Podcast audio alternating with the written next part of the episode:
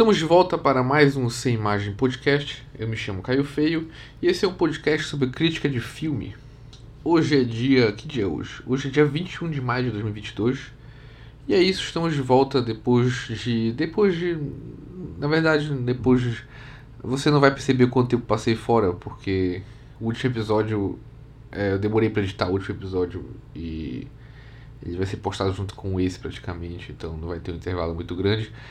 É, mas a questão toda é que as minhas aulas voltaram, então eu estou um pouco atribulado e sem muito tempo para assistir filmes, estudar sobre filmes, estudar sobre qualquer coisa e gravar podcast. Mas é isso, a gente tenta manter, não deixar a peteca cair. E. Enfim, eu. Eu tenho um cronograma com os episódios dos filmes que eu vou fazer, então. De certa forma, eu não estou perdido no espaço-tempo. Mas algumas coisas podem demorar um pouco para sair, outras não. Enfim, mas eu, eu vou tentar continuar mantendo atualizado o podcast. Mas é isso, como você está? Tudo bem? Tudo bem com você, meu ouvinte? Minha ouvinte? Você que ouve este programa. Está tudo bem? Como está a sua família? Como está a sua vida? Como estão os seus sonhos? Você está caminhando em direção aos seus sonhos? Ou você está caminhando em direção a uma luz que parece um, um, ponto de esperança, mas no fundo é um trem descarrilhado que vai te atropelar e te transformar em patê de carne humana. É isso. Como é que está a sua vida? Compartilhe comigo. Me diga. Mande um e-mail para cair no podcast. É isso. É, e qual é o filme que nós iremos comentar hoje? Porque esse é um podcast de crítica de filme, né? Hoje nós iremos comentar sobre o Carnival of Souls. Ou é, Parque Macabro, acho que foi a tradução que, que veio para o Brasil. Eu traduziria como Arraial das Almas, talvez acho que ficaria legal. Arraial das Almas. E eu, e eu acho que esse, esse é o filme que a gente vai falar. É, engraçado que esse filme eu. A primeira primeiro contato que eu tive com esse filme foi muitos anos atrás muitos anos mesmo, existia um, um, um, site que o nome era 101 filmes de terror para assistir antes de morrer. E esse site era bem legal porque postava vários filmes, 101 filmes, né? E postava o link para você baixar. Eu conheci muitos filmes por ali, eu acho que o Bebê de Rosemary assisti por ali. É, deixa eu ver outro filme. É, tem alguns filmes que eu conheci só de nome e não assisti. É, tipo Holocausto Canibal. Esse é um filme que eu tenho muita vontade de assistir até hoje. Talvez eu assista no futuro e grave um episódio. Tem outro também que agora eu esqueci o nome, que era é, a casa. A casa no fim. É, Domingo Maldito. Uma coisa assim. É, eu esqueci agora o nome do filme, mas. Mas é da leva daqueles, da, daquela onda de filmes mais sujos e, e pesados hollywoodianos. É, eu esqueci, mas eu lembro que era aniversário da personagem e ela era morta por uns assassinos e a família dela ia atrás dos assassinos. E agora está passando um helicóptero aqui por cima da minha casa, talvez procurando alguém ou cobrindo uma festa. É estranho, não é um horário muito comum para para para passar helicóptero, são quase 11 horas da noite de um sábado. É... Enfim. Pois é, tinha esse site aí, tinha esses filmes aí, e eu acho que, se eu não me engano, o Carnival of Souls foi, eu vi nesse site, eu pensei muito em assistir. Porque na época eu tava meio que pesquisando filmes antigos. Eu lembro que nessa época eu assisti é, O Mal. Não é o Mal. É, o Desastre. Não. É alguma coisa, o Mal vem de outro planeta, que era, era um filme de alienígena, de invasão espacial, onde os alienígenas eram cérebros assim, e eles controlavam a mente das pessoas. E aí eu, quando eu assisti eu pensei, caramba, foi daí que. Tem um episódio do. Agora tô, tá cheio de referências hoje. Tem um episódio do Coragem com o Covarde aí, quem lembra desse desenho. Que. Eu lembro até o título do episódio. O nome do título do episódio era Telefone Quebrou, Voltar para Casa, uma coisa assim. Que é uma referência. Eu não lembrei, né? Que é uma referência ao ET, mas o, o, é, é, o, esse episódio, o alienígena, é de alienígena, e o alienígena que interage com o Coragem é um cérebro. E eu acho que é baseado nesse filme aí. O, o mal vem de outro planeta, uma coisa assim. Eu lembro que esse filme eu assisti na época e eu lembro Carnival of Souls. Eu não... Foi quando eu ouvi falar do Carnival of Souls. Mas o que me levou a, falar sobre, a fazer um podcast sobre o Carnival of Souls ou Parque Macabro. Bom, o que me levou foi a minha febre por Twin Peaks, minha febre por Stanley Kubrick, Stanley Kubrick já, pô, já tô, tô meio maluco. Minha febre por David Lynch, David Lynch, o diretor de Twin Peaks. É, eu acho que eu vi em algum lugar que tinha uma cena de Twin Peaks que que era referência ao Parque Macabro. E assistindo o filme, é, eu pude notar várias referências e até de outros filmes, já que eu vou comentar mais pra frente. Mas, pois é, pois é, pois é. Carnival of Souls. Do que se trata o Carnival of Souls? Bora logo falar sobre o filme, depois a gente comenta outras coisas. Então, Carnival of Souls, ou Parque Macabro, ou Arraial das Almas, como eu traduziria. Bom, é um filme dirigido por Herc Harvey. Ele foi lançado em 1962. É um filme americano. E eu acho que, se não me engano, é o único filme do Herc Harvey. Tem outros filmes dele registrados no, que, que aparece aqui no MUBI, né? É, mas ele, pelo que eu entendi, na verdade, ele ele fazia filmes institucionais, filmes para escola, filmes, aqueles filmes que mostravam como as pessoas tinham que se comportar se tivesse ataque de bomba, essas coisas, e aí ele fez o Carnival of Souls. É, que é um filme dito um filme B, né? É um filme de baixo orçamento, bem baixo orçamento. E é um filme de terror. É, e é engraçado porque lendo sobre o filme eu acabei, é, a, un, a única atriz assim que era que tinha algum tipo de estudo, algum tipo de técnica, que algum tipo de treino era a protagonista da história, né, a Candice Hilly Gloss ela também não fez muitos filmes, mas ela é a nossa protagonista. E o resto é... não são atores consagrados, digamos assim. É... Bom, e do que se trata o filme? Bom, é um filme que. Como posso dizer? Tenho que contar a história do filme, né? O filme começa. Eu gosto muito da introdução do filme. Porque o filme já começa logo de cara o, a primeira cena parece o, a, acho que a distribuidora do filme, logo em seguida já, a gente já vai pra ação, no caso, né? Já vai pra, pra, pra história de fato. O filme começa com, com dois carros, assim, um plano aparece dois carros. E num dos carros é um grupo de homens e no outro carro é um grupo de mulheres. E o, o, o carro do grupo de homens meio que instiga, é, provoca o grupo das mulheres a uma corrida, né? Um racha. E as mulheres encaram o desafio e começa essa corrida, né? E, e eles vão correndo, ultrapassagem tudo. E aí chega numa ponte de madeira, onde os dois carros andam lado a lado e o carro das mulheres acaba caindo no rio, num rio, né? Um rio com um rio bem denso assim de de lama e água barrenta. E aí começa os créditos. Eu acho essa introdução muito muito, muito poderosa, assim. Eu gosto dessa introdução. Acho que ela já te. Já te. Já traz uma imersão no filme, assim. Muito porque, como eu disse, é, mal começa os créditos, nem tem créditos direitos e já, já começa a ação e já entra nessa história. E aí vê os créditos de fato, tendo como plano de fundo o rio barrento e a natureza morta ao redor, assim. E a gente. E a gente a trilha sonora, que é muito boa. E a gente tem um letreiro bem estilizado, Carnival of Souls, com o rio passando, assim.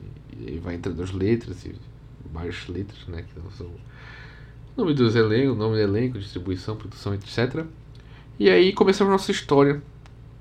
As pessoas tentam é, ver se eles encontram o carro que caiu né, no rio e nada sem sucesso.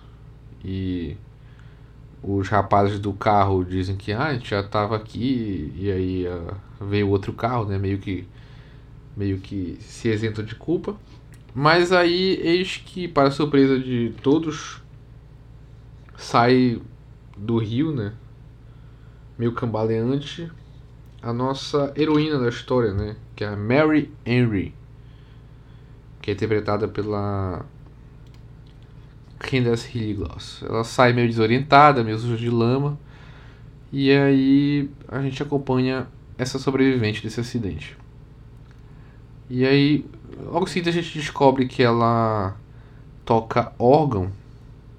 Ela, ela é musicista, né? Ela toca teclado e órgão, órgão é um instrumento que geralmente era presente nas igrejas, assim, é um, um instrumento tipo teclado, só que com uns tubos assim enormes e tem um som bem característico, eu acho que talvez a música mais característica que tenha som de órgão seja é, Tocata Fuga do Bach, que é aquela música que é assim. É, é aquela música geralmente clichê de filme de terror.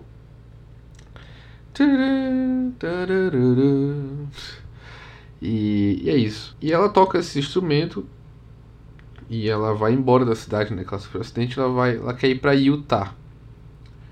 E ela parece bem, é, ela parece bem, né? Na verdade, acabou de passar por um, uma, uma espécie de quase morte, né? As amigas dela, né? Aparentemente morreram, mas ela não tá muito aí para isso e ela quer só sair da cidade. E, e em seguida a gente já tem uma cena bem legal do filme.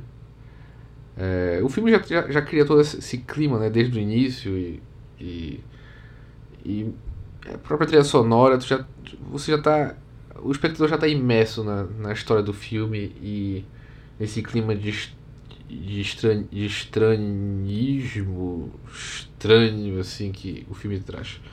E aí no caminho para Utah tem uma cena muito interessante é, onde a gente tem a, a Mary na estrada, né, sozinha na estrada aparentemente. E a câmera foca no reflexo dela no espelho. E no segundo momento, quando ela foca de novo nesse reflexo, já tem alguém olhando para ela ali. E aí a gente já, já meio que, que traz um pouco à tona do que o filme vai se tratar. Até porque, porque até aí não, o filme não dá muita pista sobre, sobre do que se trata, além do título, no caso. E ela vê esse reflexo e acaba perdendo o controle do carro e meio que sai da estrada, mas. Mas. É, nada muito.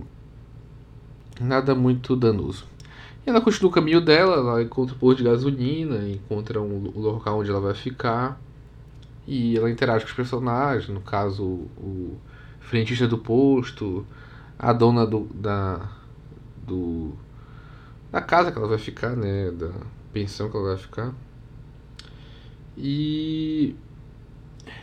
E é isso aí, a gente já tem essa, esses personagens e, e, e a a nossa protagonista. E, e, essa, e essa questão é o problema, né, no caso, que esse fantasma, essa aparição meio que atormentando ela em alguns momentos, sempre no reflexo, no início sempre parece no reflexo do espelho. E outro personagem que é citado nesse primeiro momento é, é o vizinho de quarto dela, que é o, é um outro cara que está no mesmo, mesmo, nesse mesmo motel, hotel, sei, uma pensão, né? E aí, estabelecidos os personagens, a gente segue a nossa história da Mary, no caso. Então, outra coisa estranha que acontece nesse primeiro momento da história é a Mary vai para uma loja de roupa e e ela lá trocando ela, ela lá experimentando as roupas, né, os vestidos. Em determinado momento a imagem fica meio que, como eu posso dizer, fica como se a imagem estivesse mergulhando assim. E aí a Mary se sente meio estranha, mas aí ela tá no trocador nesse, nesse momento e ela sai, vai, quando ela vai interagir com as outras pessoas, as outras pessoas simplesmente ignoram ela, as outras pessoas simplesmente é como se ela não estivesse ali, é como se ela não existisse. Isso é algo até que ela relata depois. E ela fica desesperada, sai correndo e do local, né? E acaba indo para uma praça e encontra de novo com aquela aparição e, e aí ela começa a interagir com um psiquiatra, uma espécie de psiquiatra, ela se consulta e comenta sobre o que aconteceu e tudo, e o psiquiatra meio que relaciona isso que ela está passando com o trauma que ela passou e tudo. E aí nós continuamos nossa história. E ela, ela fica muito interessada por, por uma construção, né? Uma espécie de pousada é, que está abandonada, né? No caminho que ela estava indo para Utah, quando ela, ela vê pela primeira vez aquela aparição, ela também vê essa pousada, esse, né? esse prédio abandonado, essa estrutura abandonada. E ela fica muito interessada, muito seduzida por isso.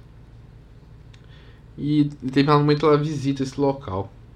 Justamente porque ela talvez ela associe muito com o que ela está passando, essa, essa sensação que ela está tendo com essa aparição, isso tudo com esse local e ela vai lá visitar.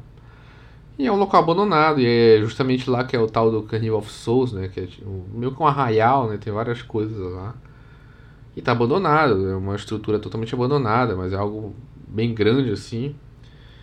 E e eu acho essa cena muito interessante. Eu vou deixar para comentar no final, mas eu vou falar agora logo que a direção dessa cena eu acho bem legal porque é, a Mary ela ela tá sozinha assim, é, é, é, o diretor faz um plano aberto, então a gente vê o cenário todo assim do, do, do arraial e, e a Mary pequena perto daquele cenário meio que que meio que, que talvez oprimindo a figura dela, tão pequena perto do, do, do, do cenário. E outros momentos, tem, tem outros momentos interessantes na direção nessa, nesse, nesse momento, né, no caso. Dela entrando por uns tubos, assim, uns, uns espelhos e, e uns planos de perspectiva com um escorregador enorme e essa é uma, é uma cena muito interessante dela, dela meio que é, explorando esse local abandonado. E, e na saída que ela, que ela tá indo embora, ela. A gente vislumbra a aparição, né? Esse fantasma. Meio que afogado ou dormindo debaixo d'água e ela indo embora e meio que tava esperando ela lá, mas acabou não se encontrando.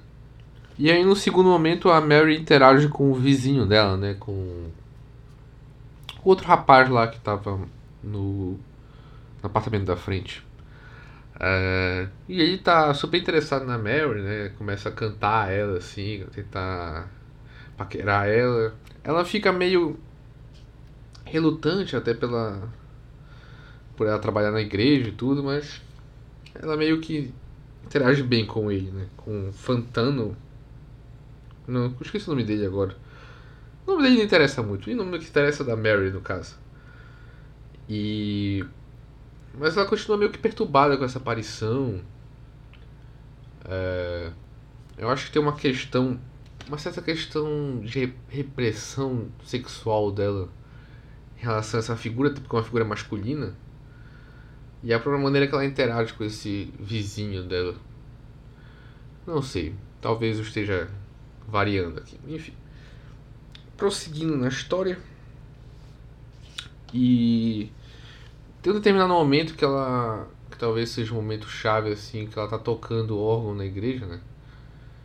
E ela começa a entrar nesse transe de novo dela e ela se percebe tocando outra música e em determinado momento ela começa a ter visões do arraial lá, das pessoas dançando e, e ela começa a perceber a não perceber mais o som e nesse momento é, o filme usa muito bem um silêncio, assim, porque aparece só ela tocando, mas não tem som, então ela volta para aquela sensação que ela estava tendo é, no momento da loja, onde ela sentia que ela não estava existindo ali, não tinha presença ali. E aí talvez já o, o filme já meio que esteja meio que deixando claro o que está acontecendo e e depois disso a Mary se desespera e quer ir embora dali de qualquer jeito e e de novo passa por um momento de, de meio que não conseguir interagir com a realidade, o fantasma, a aparição continua perseguindo ela. Até que no final ela vai direto lá para o arraial de novo e aparece todas as almas, além da, da, todos os fantasmas, né? Bora colocar almas, né? Até porque o título do filme tem almas. E eles perseguem ela, as almas perseguem ela e o filme já corta pra, pra polícia meio que chegando no arraial, encontrando só os rastros da, da possível presença da Amy, da Mary. É, mas aí o filme termina com as pessoas encontrando o carro e a Mary estava dentro, ou seja, a Mary estava morta o tempo todo e o filme termina. E esse é o Carnival of Souls. Uma história bem direta, né? uma história bem objetiva, até difícil de contar assim a história, porque de fato a gente só tem uma, uma personagem, né, no caso, que se aprofunda, que tem que a gente tem os interesses, tem, tem personalidade, né?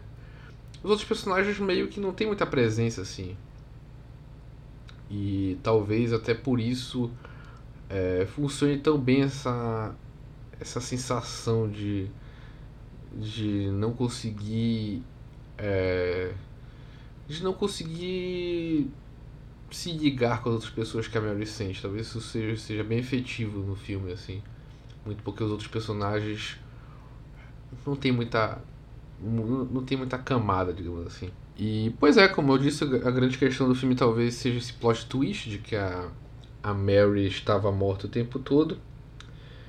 É, inclusive, lendo sobre o filme, eu descobri que, tal, que ele, é, ele, é, ele é enquadrado como se fosse um subgênero do. Um subgênero de filme de terror, que é o subgênero do horror purgatório que eu acho que são esses filmes onde as pessoas, os personagens são fantasmas e mas eles não sabem que eles são fantasmas e aí eles estão passando pessoas que morreram, né, no caso e, e não sabem que morreram, então estão passando por esse momento de de entre a vida e a morte, no caso. Né?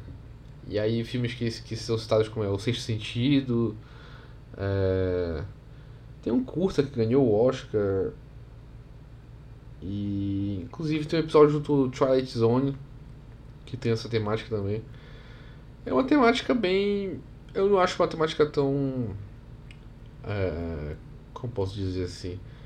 Não é uma ideia muito difícil de se ter. Eu, é isso que eu ia dizer. Mas ao mesmo tempo, eu acho, eu, eu, eu acho que é um, uma temática interessante para se tratar do filme de terror. Assim. E. E e é bem efetivo no, no, no Carnival of Souls, assim, a maneira que é tratada isso. Apesar de que em alguns momentos já meio que fica claro o que está acontecendo, já meio que fica claro que talvez a, a Mary esteja morta o tempo todo. Até por toda a maneira que a história conduz. Mas eu acho que a força do filme talvez seja muito mais é, na, na criação do, do, do, do clima, assim.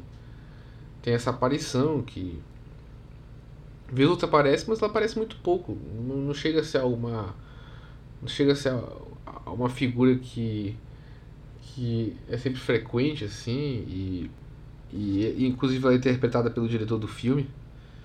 Mas é justamente por isso, por, por, por não ser uma, ima uma imagem que está sempre, que, é muito, tem muita exposição, que talvez crie essa. que seja, tenha esse êxito em relação a, criar uma, uma atmosfera de terror.